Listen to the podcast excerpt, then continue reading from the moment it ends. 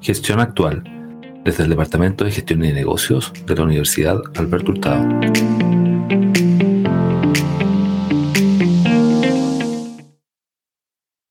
Mucho hemos avanzado desde la primera revolución industrial, que permitió usar el agua y el vapor para mecanizar la producción.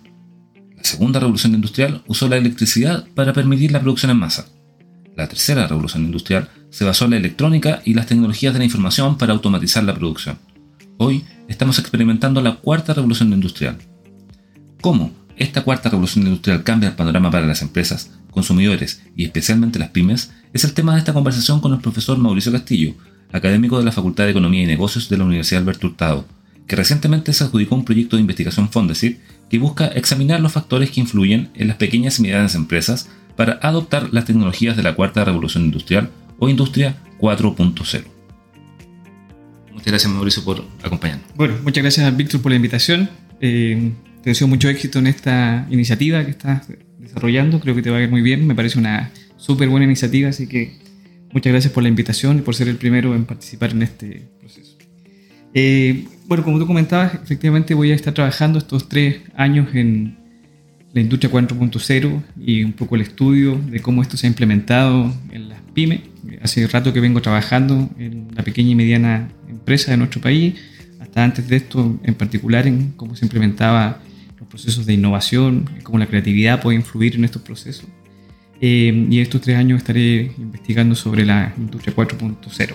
Eh, para iniciar la, conversación y, poner los elementos principales en discusión, ¿A qué nos referimos realmente cuando hablamos de esta cuarta revolución industrial o la, industria 4.0? ¿Cuáles son esas nuevas tecnologías que están cambiando el mundo como solemos escuchar? Ok. Eh, bueno, la cuarta revolución se basa en el desarrollo de una producción automatizada e inteligente y este concepto combina el entorno real con el virtual y biológico.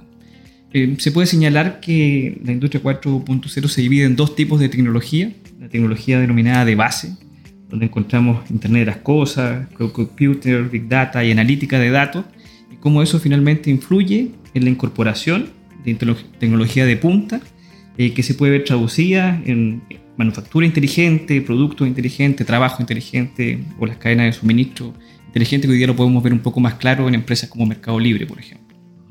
O sea, estamos hablando de tecnologías que fusionan eh, avances previos, eh, como la digitalización, ¿cierto? la llevan al mundo real. Por ejemplo, eh, eh, cuando usamos estos navegadores eh, para orientarnos en el tránsito de la ciudad. ¿Ese tipo de tecnología? Exactamente. Eso permite, por ejemplo, hacer una ciudad inteligente. ¿sí? Entonces vamos construyendo información que nos permite ir visualizando cuáles son los mejores lugares donde, por donde conducirnos, nos permite ir generando información respecto al uso de ciertas vías, eh, además podemos ir incorporando otras herramientas como por ejemplo realidad aumentada, realidad virtual, que combinan este entorno virtual con el real. ¿sí? Entonces de alguna manera permite poner la tecnología a disposición de mejoras en los procesos, en ciertos productos eh, o estilos de vida o problemas que tiene la sociedad. De una manera mucho más eficiente, productiva y sustentable. En una empresa eh, también podría ser una aplicación de esta Internet de las Cosas, que esencialmente son sensores, ¿cierto? que permiten ir monitoreando procesos productivos y luego ajustándolos en tiempo real eh, de acuerdo a, lo que se va detectando. Entonces, en definitiva, eh, vemos una convergencia de este mundo eh, físico que se ve impactado por la captura y procesamiento de información masiva que permite eh, hacer cambios en, los procesos que eran imposibles realizar antes. Exactamente, y hacerlo, como decía antes, de manera más eficiente, eh, más sustentable, hacerlo más productivo, eh, porque esta información queda finalmente, o se usa de manera disponible dentro de las organizaciones, dentro de las empresas, para también hacerlo más eficiente. Van a generar que se generen impactos importantes en los modelos de negocio, en los procesos, en las cadenas de suministro de las empresas, eh, así que es una temática muy interesante y que de alguna manera va a cambiar o está cambiando ya la sociedad. El cambio es inevitable, pero tendemos a asociarlo principalmente a las grandes corporaciones, grandes empresas que tienen los recursos para eh, invertir y desarrollar estas nuevas tecnologías. Pero ¿qué pasa con las pymes?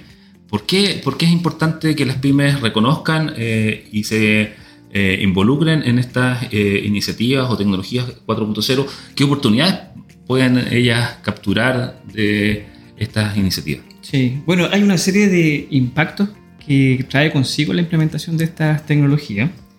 Eh, entre otros, o el primero, eh, el que más tenemos a mano nosotros desde, el punto de vista de la gestión, es que permite mejorar los modelos de negocio asociados a estas organizaciones. Eh, de alguna manera, hacerlo más productivo, más eficiente, que generen mayores impactos y por ende un mejor desempeño para este tipo de, de organizaciones.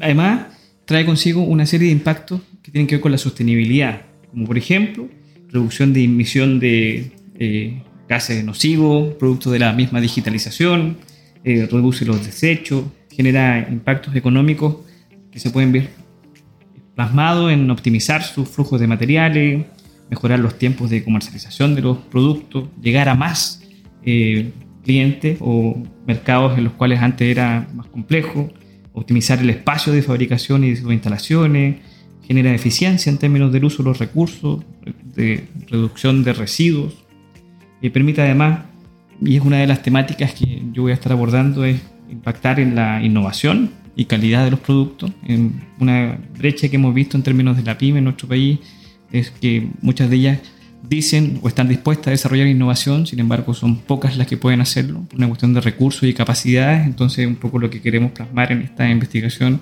es visualizar cómo estas tecnologías pueden tener un impacto finalmente en el desarrollo de, la innovación y de los diferentes tipos de innovación. Eh, entre otras cosas, también sostenibilidad energética, ¿verdad? Que tenemos un llamado a hacernos cargo de esa situación, de esa problemática que es a nivel global.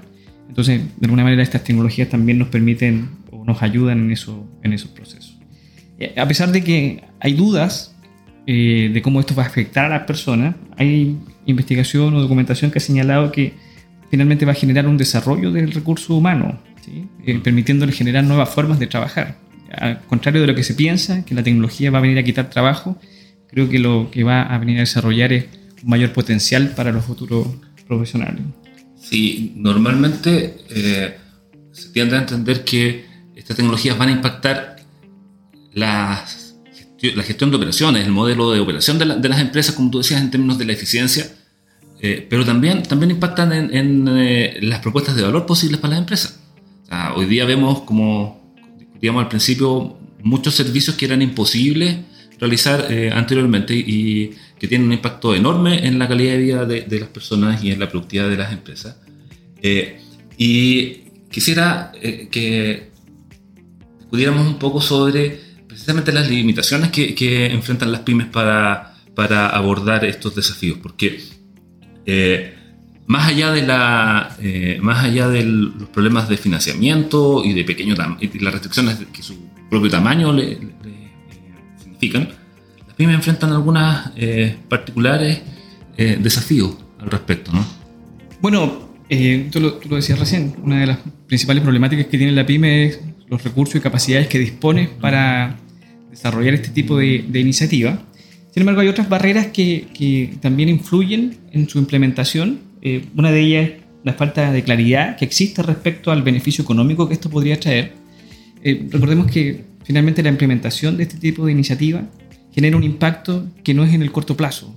¿sí? Ni es cierto tampoco, es, una exactamente, hay un, hay un, factor de riesgo asociado a la implementación de esta tecnología, tanto como en innovación como en esta eh, tecnología de la industria 4.0. Entonces, que no siempre están disponibles o no están dispuestas a asumir estas pequeñas y medianas empresas que eh, no hay claridad respecto a los efectos que eso podría producir. Pero esta investigación o las investigaciones un poco lo que buscan es establecer efectivamente cuáles son esos beneficios, de manera de que las empresas puedan sumarse a esta, eh, a esta dinámica.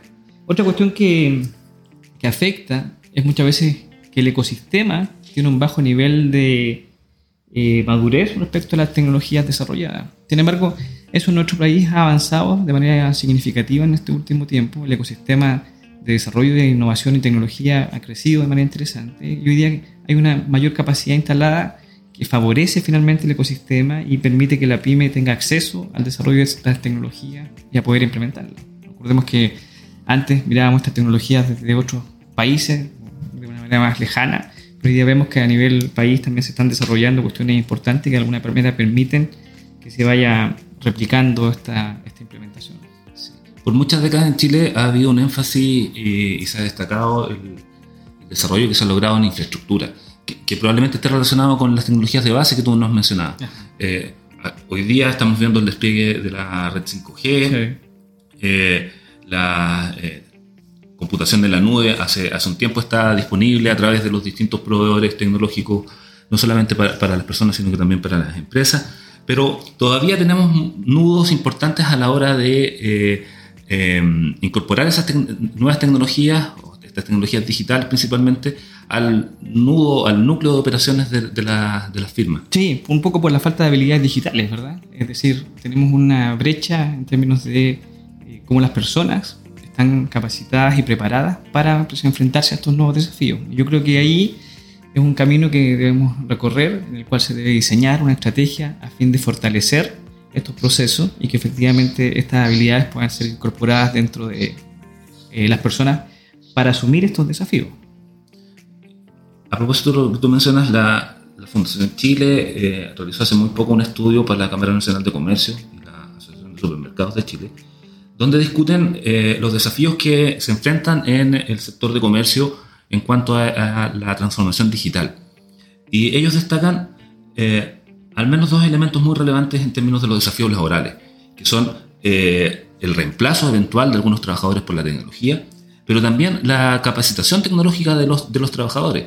Eh, es, bien interesante porque no, no, se plantea solamente una eliminación de, de, trabajadores, que eh, probablemente en algunos puestos va a pasar y está pasando ya, por ejemplo, en, en las áreas de logística, sino también la importancia de entregarle nuevas competencias a, los trabajadores y eh, incorporar eh, trabajadores con competencias diferentes a, las actuales eh, y se han encontrado con un cuello de botella en términos de la disponibilidad de trabajadores. Sí, esa es una de las barreras que, va a ser una de las barreras que impide la, correcta implementación. también hay un miedo respecto a, a lo que pueda suceder con la implementación de esta tecnología. Sin embargo, la literatura ha establecido que, muy por el contrario, lo que va a pasar es que se van a compensar estas pérdidas de puestos de trabajo relacionadas con la automatización mediante la creación de nuevas oportunidades. ¿sí? Entre ellos en el área de la mecatrónica, ingeniería de procesos, integración de sistemas. De hecho, hemos visto cómo universidades ya han creado algunas carreras que tienen que ver con el desarrollo de juegos, eh, análisis de datos, big data, un poco lo que van a hacer es incorporarse hacia las organizaciones para eh, generar las capacidades para poder desarrollar esta, esta línea, digamos. Eso es clave. Pues, como decíamos al principio de la introducción, vamos en la cuarta revolución industrial. Fenómenos eh, parecidos ya ocurrieron en el pasado. Es verdad que la transformación cualitativamente es distinta hoy día, es mucho más radical, pero la historia nos enseña que eh, al inicio de, la, de, las revoluciones industriales con la mecanización hubo un movimiento anti, anti máquinas muy, muy eh, fuerte, incluso violento en algunos casos.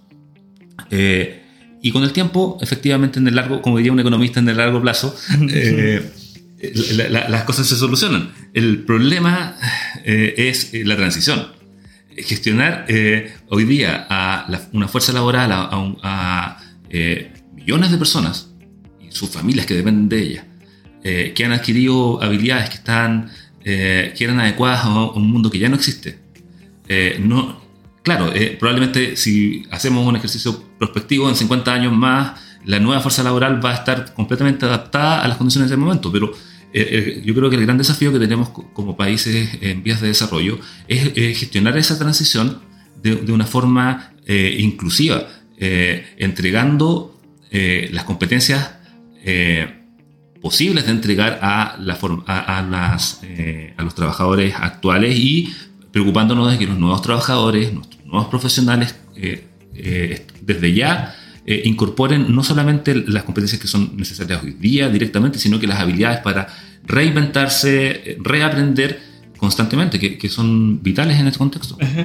Sí, y nos vamos a encontrar con, como en otros paradigmas, con resistencia al cambio. Es decir, cada vez que implementamos una estrategia, un modelo de gestión en una organización, nos vamos a encontrar siempre con esta resistencia al cambio que obedece al miedo natural de las personas. Eh, cuando eh, estas implementaciones no tienen que ver con el desarrollo de una estrategia, no tienen que ver con la gestión de esos procesos. Entonces, pero si se hace de manera, si se gestionan estas implementaciones, eh, es mucho más sencillo y fácil de transmitir a los trabajadores la manera en que ellos se pueden sumar y cómo finalmente esta implementación va a traer beneficios para todos, no solamente para la organización, sino que también para los trabajadores. Por eso es tan importante el, rol del Estado o de las instituciones públicas, o público-privadas incluso, en, eh, en eh, colaborar con estos procesos de, de, adaptación y de transición desde una economía eh, tradicional a una economía digital o digitalizada. Sí, o sea, es, es clave, no solamente con el acompañamiento, sino que con la definición de estas políticas. Recordemos que en nuestro país todavía no hay definiciones respecto al uso de datos, a la de estas tecnologías y es un proceso en el que en algún momento tenemos que sumarnos, tomar decisiones y establecer una estrategia de cómo lo vamos a desarrollar y cómo nos vamos a sumar a, este, a, este, este esto de la globalización, digamos. ¿sí? Esto nos hace parte de un mundo en el que ya estamos inmersos y de alguna manera tenemos que conducirlo de manera adecuada. Yo agregaría también que tenemos eh, limitaciones culturales eh, en la forma en que enfrentamos desafíos que son comunes. Eh, normalmente nuestra cultura empresarial eh, es individualista por la, probablemente por la naturaleza del mundo de los negocios, pero también por eh, razones históricas. En, las pymes, excepto en algunos rubros puntuales, hay cierta debilidad para, o cierta falencia en la colaboración para enfrentar desafíos, desafíos mutuos. hay casos exitosos en el mundo empresarial como eh, las distintas asociaciones que ayudaron a posicionar el vino eh, hace algunas décadas. Hoy día vemos que la Cámara Nacional de Comercio está jugando un rol súper activo en la transformación digital, pero aún así hay muchísimos otros rubros y otras, eh, muchas pymes que están operando y enfrentando los mismos desafíos de forma individual sin posibilidades de coordinarse. sí, yo diría que eso esas condiciones también han ido cambiando ahora último, ¿verdad? Yo diría que hace 20 años atrás un poco ese era el panorama, ¿verdad? pero yo diría que en este último tiempo, con la incorporación de un mayor apoyo por parte del Estado al desarrollo de ciertas temáticas, un poco más al desarrollo de innovación, eh, se ha visto que la colaboración es parte vital en la consecución de estos objetivos, digamos, ¿sí? Y se ha visto también un poco más, un poco más de colaboración. Y creo que también el hecho de abrirnos a nuevos mercados ha obligado a que esos procesos los vayamos incorporando, eh, las pequeñas y medianas empresas también. La pandemia y la digitalización o la incorporación de tecnología en, estos dos años obligó de alguna manera que también las empresas lo miraran de una manera distinta y estuvieran más dispuestas a colaborar y a mirar eh, cómo la cooperación finalmente puede producir beneficios más que eh, algún perjuicio. Probablemente el ecosistema de, de innovación, mucho más vinculado a las startups y a las empresas eh, Startup Chile y a, los emprendimientos con eh, aspiraciones de, pronta globalización y, de eh, escalamiento digital, uno ve una señal o un, camino que, que, está consolidado en términos de la colaboración entre distintos actores en la búsqueda de esta creación de valor para, para, la sociedad y por supuesto para la creación de valor económico y, social. En, las pymes más tradicionales probablemente todavía tenemos barreras culturales y eh, eh, estructurales que, dificultan este, este, cambio. Ahora, Mauricio, para, terminar este primer episodio, ¿qué consejo o qué recomendaciones tú podrías dar a los dueños, a los responsables de una pyme para eh, adoptar y enfrentar estos desafíos de las nuevas tecnologías? bueno, un poco lo hablábamos recién. Creo que, creo que es clave el acompañarse en estos procesos, eh, porque, porque es un camino que no es fácil de recorrer, ¿sí? Eh, y en nuestro ya hay un ecosistema que ha desarrollado ciertas capacidades, habilidades, recursos para poder generarlo. Y nosotros hemos documentado, hemos hecho investigación en términos de cómo la innovación afecta a la, a la pequeña y mediana empresa y hemos encontrado que la cooperación y la colaboración con otros actores es clave en ese proceso. Eh, estoy hablando de instituciones como universidades, centros de investigación, agrupaciones eh, de proveedores, eh, son clave para conseguir un mejor éxito en los resultados de innovación. Y lo mismo en la implementación de estas tecnologías. Entonces creo que es clave que, se acerquen, que tomen contacto con otras instituciones y esto lo hagan en, conjunto. Disminuye la posibilidad de riesgo, pero hay que asumir que existe un riesgo. Es decir, eh, deben visualizar que esta es una estrategia que va a traer beneficio o va a conducir a beneficio. No en el corto plazo, pero sí en el mediano y largo plazo. Entonces, pero que tiene un riesgo asociado y los tomadores de decisión dentro de estas organizaciones tienen que ser conscientes de eso. ¿sí? Deben ser conscientes de que esto puede tener fallos en inicio, es un proceso de prueba y error muchas veces, pero que en el largo plazo debería conducir a resultados beneficiosos para sus organizaciones. Hemos llegado al final de nuestro primer episodio. Mauricio, muchísimas gracias por habernos acompañado hoy día.